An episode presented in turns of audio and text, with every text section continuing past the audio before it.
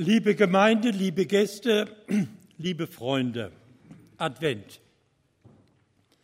Wieder beginnt diese Zeit der Erwartung und der Hoffnung auf Kommendes, auf den kommenden Herrn. Und wir haben doch eben gesungen, macht hoch die Tür, die Tor macht weit. Es kommt der Herr der Herrlichkeit, ein König aller Königreich, ein Heiland aller Welt zugleich, der Heil und Leben mit sich bringt, der halb jauzt mit Freuden singt, gelobet sei mein Gott, mein Schöpfer, reich von Tat, Rat. Vielleicht, liebe Gemeinde, vielleicht ist manchem gar nicht zum Jauzen und freudigen Singen zumute. Vielleicht seht und erfahrt und fühlt ihr in diesen dunklen Tagen nicht Weite und Herrlichkeit, nicht Heil und Leben, sondern Enge und Bedrückung, Krankheit und Tod. Seit mehr als 2000 Jahren feiert die Christenheit den Advent und bezeugt den, die Ankunft des Gottessohnes auf dieser Erde. Und doch, noch immer und immer wieder neu zeigt sich uns Menschen diese Welt und unser Leben auch ein Tal der Tränen. Lassen wir uns erinnern an die Weihnachtsbotschaft der Heiligen Schrift, an das Jubellied des Engels, der dem Menschen zurief, Fürchtet euch nicht, denn siehe, ich verkündige euch große Freude, die allem Volke widerfahren wird, denn euch ist heute der Heiland geboren. Und wir sehnen uns danach, dass diese Botschaft für uns, für unser Leben und für unser Volk erfahrbar wird. In uns ist eine tiefe Sehnsucht, eine Hoffnung danach, dass nicht alles so bleiben muss, wie es ist. Wir brauchen Bilder und Verheißungen, die uns den Himmel öffnen. Wir brauchen eine Hoffnung und einen Glauben, die uns über das hinausweisen, was wir auf unserer Erde alltäglich sehen, erfahren, erleiden und tun. Im letzten Buch der Bibel, im Buch der Offenbarung des Johannes, werden uns viele solcher Bilder geschenkt. Wir haben aus dem fünften Kapitel der Offenbarung des Johannes eben die ersten fünf Verse gehört. Johannes hat Großartiges auf der Insel Patmos gesehen. Er selbst war dorthin verbannt, eine Insel ohne Wiederkehr. Und seine Gedanken sind bei den angefochtenen Gemeinden in Kleinasien. Kaiser Domitian in Rom hat eine schreckliche Verfolgung der Christen losgetreten.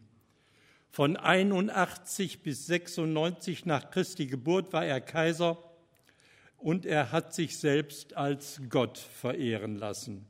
Herr und Gott war sein Titel. Für die Christen wurde er zu einem Ungeheuer, zu einem Werkzeug des Teufels. Scheinbar allmächtig. Niemand konnte sich ihm entgegenstellen. Und die Christenmenschen standen vor der schweren Herausforderung, sollten sie sich vor der Kaiserstatue verbeugen? Sollten sie das Opferfleisch der Tiere essen, die, Röme, die den römischen Göttern geopfert wurden? Sollten sie die Feste mitfeiern, die zu Ehren des Kaisers zelebriert wurden? Und wenn sie sich widersetzten, dann wurden sie als Staatsfeinde verdächtigt. Dann riskierten sie ihr Leben. Die ganze Aufmerksamkeit in unserem Text, den wir eben gehört haben, wird zunächst auf ein Buch gerichtet. Der auf dem Thron hat es in der rechten Hand. Das ist die Hand, mit der er regiert seine machtvolle Hand. Das Buch ist über und über beschrieben. Und ein starker Engel steht auf, mächtig imposant, ihm traut man alles zu. Aber der Engel ruft, wer ist würdig, dieses Buch zu öffnen?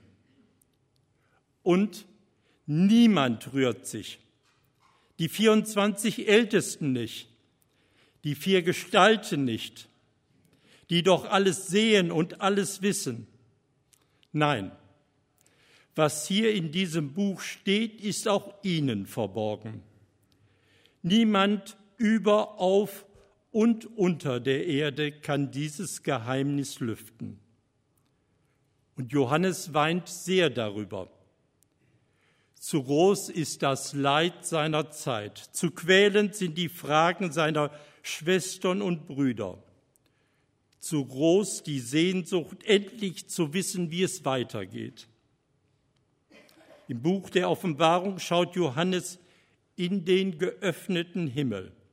Und mit seinen Visionen will er unsere Augen für den Himmel öffnen und unsere Herzen mit Zukunftshoffnung erfüllen, damit wir Kraft gewinnen für unsere Gegenwart.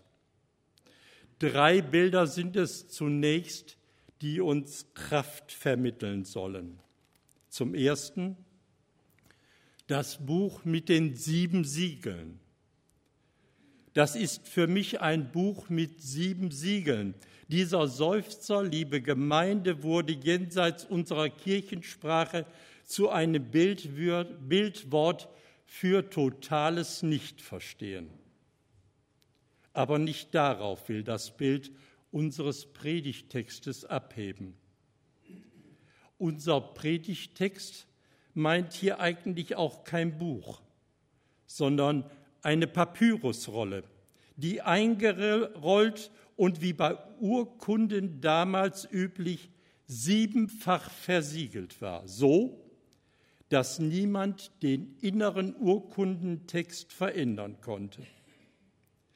Die Beschriftung außen gab dem Besitzer einen kurzen und ausreichenden Hinweis auf den Inhalt der Urkunde. Lediglich bei einem Rechtsstreit wurden die Siegel geöffnet und der Innentext gelesen. Und wer das verlangte, bestritt damit das Recht dessen, der die Urkunde besaß. Dem Seher Johannes wird diese tröstliche Offenbarung zuteil. Kein Mensch keine irdische Gewalt kann die Siegel öffnen. Gottes Recht auf die Welt und das Leben bleiben unangetastet. Christus allein vermag es, das Buch beziehungsweise die Rolle mit den sieben Siegeln zu öffnen und damit das Recht Gottes für alle Welt zu beweisen. Das von Christus geöffnete Buch mit den sieben Siegeln soll und kann allen Zweifel und allen Bedrängnissen dieser Welt zum Trotz von der Nähe und dem Segen Gottes vollmächtig Zeugnis geben. Dass Gott die Kraft hat, die Seinen zu bewahren und zu tragen, das ist für alle Zeiten verbrieft und besiegelt. Und das wird dem Johannes offenbart. Zum Zweiten, Christus, der Löwe von Juda. Niemand, weder im Himmel noch auf Erden noch unter der Erde, konnte das Buch auftun, hatte den Rechtsrang, die Urkunde über Gottes Recht zu öffnen. Angewiesen sind wir auf den, der die Brücke zwischen Himmel und Erde verkörpert, auf Jesus Christus, der aus dem Stamme Juda geboren und mit seiner Auferstehung zu Gott erhöht ist. Und ein Symbol des Stammes Juda ist der Löwe. Auf zwei Schriftstellen bezieht sich dieses Symbol auf ein Wort Jakobus, Jakobs an seinen Sohn Juda. Judah ist ein junger Löwe. Du bist hochgekommen, mein Sohn, vom Raube. Wie ein Löwe hat er sich hingestreckt und wie eine Löwin sich gelagert. 1. Mose 49, Vers 9. Und auf die Verheißung des Propheten Jesaja, dass eine Zeit kommen wird, in der Stier und Löwe miteinander weiden, weil Gottes Friede herrscht. Jesaja 11, die Verse 6 bis 9. Und deshalb ist in manchen Gegenden der Löwe Teil der Krippenszene. Er liegt bei den Schafen und freut sich am geöffneten Himmel. Das Bild unseres Predigtextes steht für diese beiden Botschaften. Christus, der Löwe aus dem Stamme Juda, ist kraftvoll und mächtig. Er droht als Löwe alle denen, die Gottes Recht anfechten. Und Christus, der Löwe aus dem Stamm Juda, steht ein für den Frieden Gottes. Und zum Dritten, Christus, die Wurzel Davids.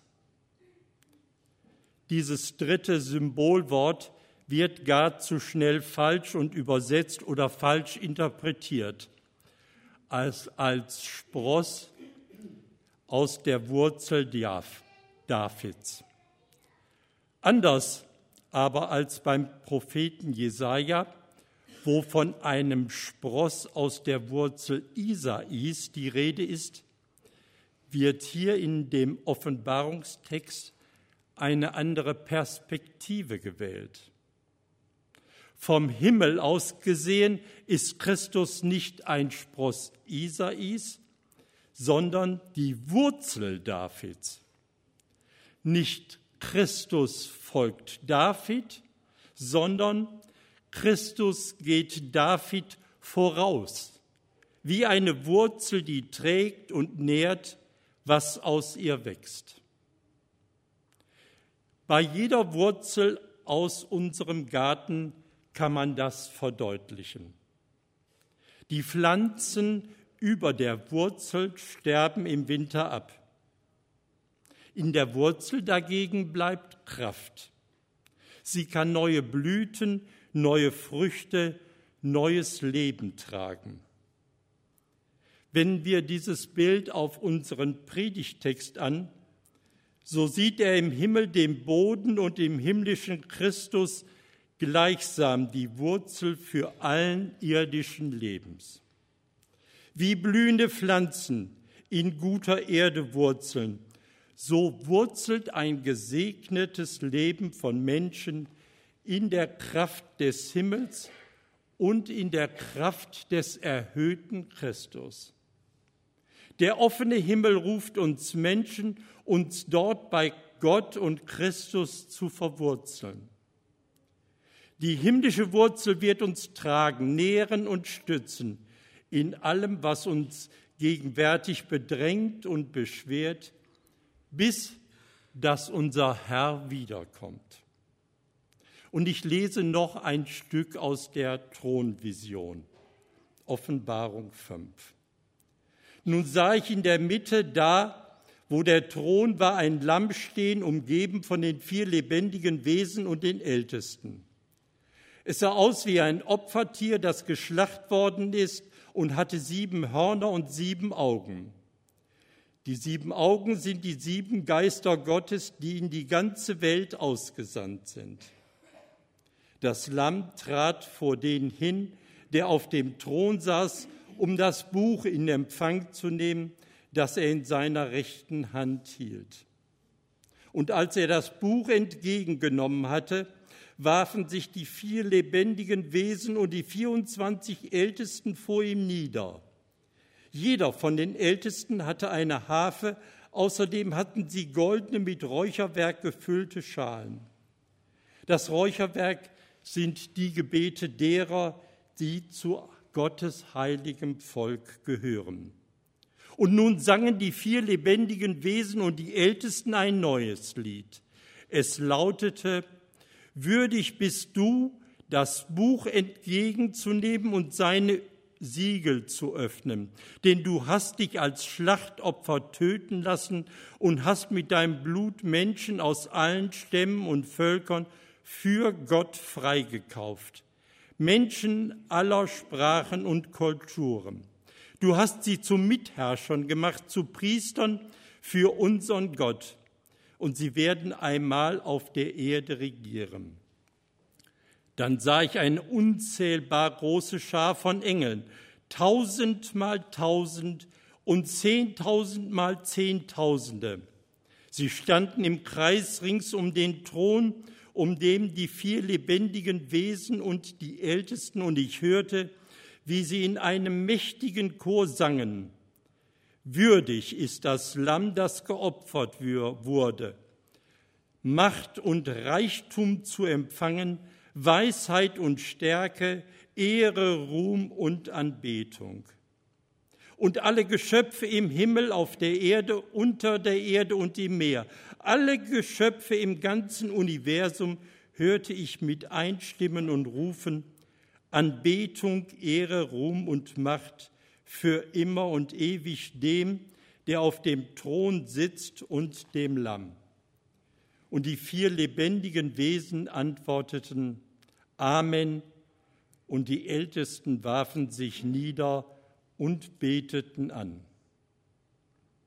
Ein Löwen als Herrscher kann ich mir gut vorstellen. Der König der Tiere, stark, würdevoll, stolz und gefährlich. Johannes aber sieht keinen Löwen, der mächtig brüllend, Zähne fleischend die Bühne betritt. Er sieht ein Lamm. Ein Löwe wurde angekündigt und ein Lamm betritt den Thronsaal. Ein Opfertier, sanft, wehrlos, alles ertragend. Ein Tier ohne Krallen, ohne Reißzähne, blutig. Es sieht aus wie geschlachtet, aber es lebt. Wenn der Löwe das Symbol der Macht ist, dann ist das Lamm das Symbol der Ohnmacht. Und doch hat das Lamm alle Insignien der Herrschaft. Seine sieben Hörner stehen für seine unendliche Kraft. Seine sieben Augen stehen für unendliches Wissen. Und seine sieben Geister sendet es in alle Welt. Dieses Lamm weiß alles. Es hat alle Macht und ist allgegenwärtig.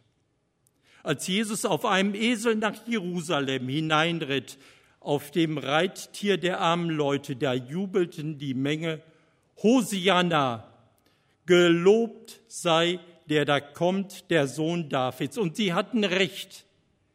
Gottes Herrschaft kommt nicht hoch zu Ross. Gottes König wird nicht in einem Palast geboren. Gottes Sohn liegt im Futtertrog in Bethlehem. Er tritt nicht stark, sondern dienend, liebend und demütig. Er leidet mit und er trägt unsere Leiden. Er verwandelt diese Welt noch nicht, sondern er bringt sich dienend ein. Juden und Christen haben keinen Dominizian, den sie vorzeigen können, vor dem sie andere Menschen in die Knie zwingen können. Ihr König ist ein Lamm, das geopfert ist, aber das darin alle Schuld und alles Leid dieser Welt überwunden hat. Und Johannes sieht, wie das Lamm auf dem Thron zugeht und das Buch in seine Hand nimmt. Da fallen alle Ältesten und die vier Gestalten auf die Knie. Und sie singen ein neues Lied. Du bist würdig, das Buch zu nehmen und seine Siegel zu öffnen. Du bist geschlachtet und hast mit deinem Blut Menschen aus allen Stämmen und aus allen Völkern zu Gott gebracht. Verse 9 und 10. Alle fallen vor dem Lamm nieder. Vor der zweiten Strophe kommen Tausende von Engeln und Ältesten von überall aus dem Himmel zusammen und sie singen, das Lamm das geschlachtet ist, ist würdig zu nehmen Kraft und Reichtum und Weisheit und Stärke und Ehre und Lobpreis und Anbetung. Das ist unser Vers 12. Und vor der dritten Strophe versammelt sich die ganze Schöpfung, alles, was geschaffen ist und singt, dem, der auf dem Thron sitzt und dem Lamm sei Lob und Ehre und Lobpreis und Gewalt von Ewigkeit zu Ewigkeit. Vers 13. Und die vier Gestalten, die aussehen wie ein Löwe, wie ein Stier, wie ein Mensch und wie ein Adler, und die übersät waren mit Augen am ganzen Körper und die zwölf Ältesten mit ihren Kronen, alle fallen nieder und sagten Amen. Was für eine Vision für Menschen, die leiden, die verfolgt werden, die ihren Feinden Auge in Auge gegenüberstehen.